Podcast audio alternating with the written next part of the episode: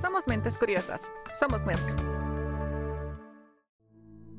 Hola, un gusto. Mi nombre es Kenner Romero, soy psicólogo clínico y en este episodio del podcast quisiera dar algunas recomendaciones que faciliten el que puedas hacer eso que requiere un tratamiento y a su vez observarte para sentirte cada vez mejor con el proceso.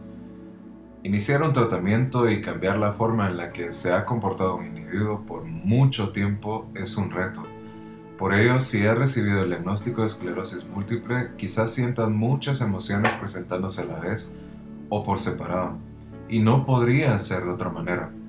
Es normal y hasta necesario ponerle nombre a esas emociones. Pero no quiero comenzar a darte herramientas para que se te haga más fácil iniciar con tu tratamiento, sin explicarte antes de forma muy resumida cómo funcionamos los humanos. Muchas veces queremos definir objetivos como quiero subir mi autoestima, quiero ser una mejor persona, decido tener una vida más saludable, tengo que cuidarme con esto de la esclerosis, etc.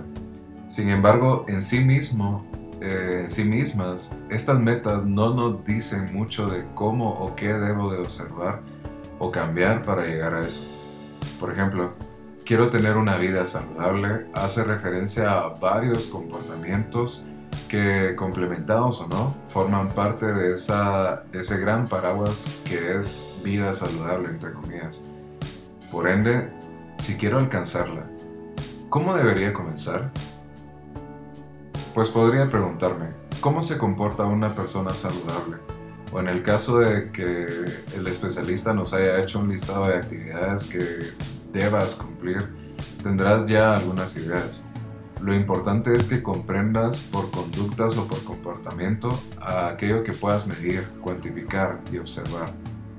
Aunque no lo parezca o, lo hayamos o no lo hayamos aprendido así, nuestros pensamientos son conductas, nuestras emociones también son conductas.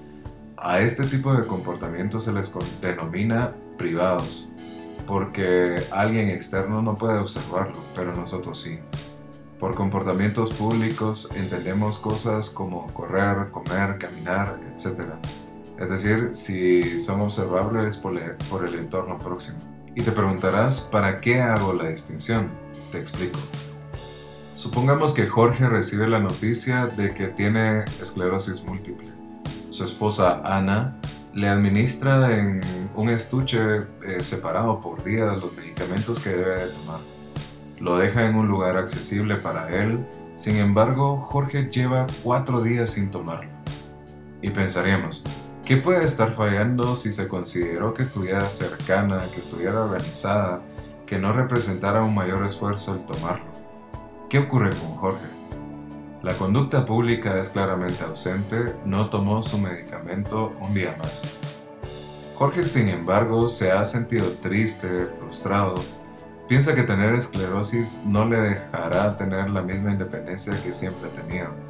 También su pensamiento da vueltas en lo inútil que se siente, en la carga que representará para su familia Viaja al futuro, al pasado, planteándose muchas cosas desagradables y definiéndose a través de ellas, teniendo problemas para desvincularse de esa lluvia de ideas y emociones. Le parece imposible no obedecerles y decide no tomar el medicamento. ¿Qué fin tendría para él esto? ¿Qué pasa inmediatamente después de la hora en la que debe tomarse la medicina? ¿Cómo reacciona Ana, por ejemplo? Quizá el fin de sus conductas privadas sea evitar sentirse inútil y por ende frustrado, juzgado quizá. Con esto quiero ilustrar que la conducta privada es tan importante como la pública. Ahora, ¿deberíamos de decirle a Jorge que deje de pensar así? No, y no servirá. Quizás solo logremos que al no querer pensar así se frustre por no poder dejar de pensar así Debemos entender el contexto del comportamiento. No es importante si es el pensamiento causa de la emoción y la misma de lo que hace públicamente. Importa lo que alcanza con esto. Supongamos que identificando la razón por la que decide evitar tomarse el medicamento, Jorge logra reconocer que a largo plazo las cosas pueden ponerse difíciles si no lo toma.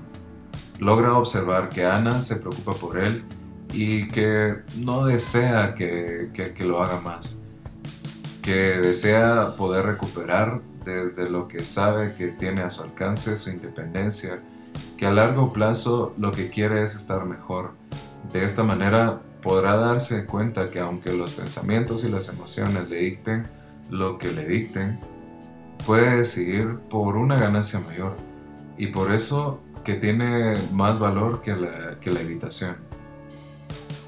Esta capacidad de nuestro cerebro de correlacionar información, de viajar al pasado y el futuro, de comparar situaciones, de definirnos por las relaciones que encuentra, es útil para muchas cosas, sin embargo, para otras condiciona estímulos que, con cosas desagradables, aunque no se parezcan del todo o, o hayan pasado siquiera. Y esto modifica lo que hacemos. Por ello, sí es necesario que se aprenda a notar cómo funcionan los pensamientos y las emociones, lo que hacemos cuando están presentes. También aceptar que estén presentes sin que eso signifique que siempre tengan la razón o debamos de hacerles caso. Entendido esto, para tener una vida saludable, Jorge deberá evaluar no solo aquello que favorece, lo que facilita que se comporte como una persona saludable, entre comillas, Considerar en qué momentos eso pasa más fácil, qué permitió que lo fuera, quiénes estuvieron involucrados, qué le gusta o refuerza cuando lo logra, sino también deberá identificar qué no le hace el camino tan fácil. Por ejemplo, si Ana le ayuda a organizar juntos el medicamento, podría ser una actividad que genere menos rechazo de su parte. Jorge podrá observar las conductas problema, entre comillas, por decirlo de alguna manera, y cómo funcionan tanto a nivel público como privado. Por último, lo recomendable una vez evaluamos todo es realizar un plan, evaluar costos. Es muy importante que se cuente con un círculo de personas que puedan apoyar. Aislarse en todo caso también cumple muchas veces con la función de evitar.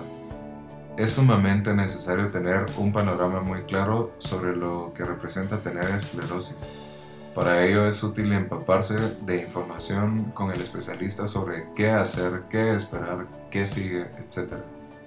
La OMS compartió que solo el 50% de las personas con enfermedades crónicas se apegan al tratamiento en países desarrollados.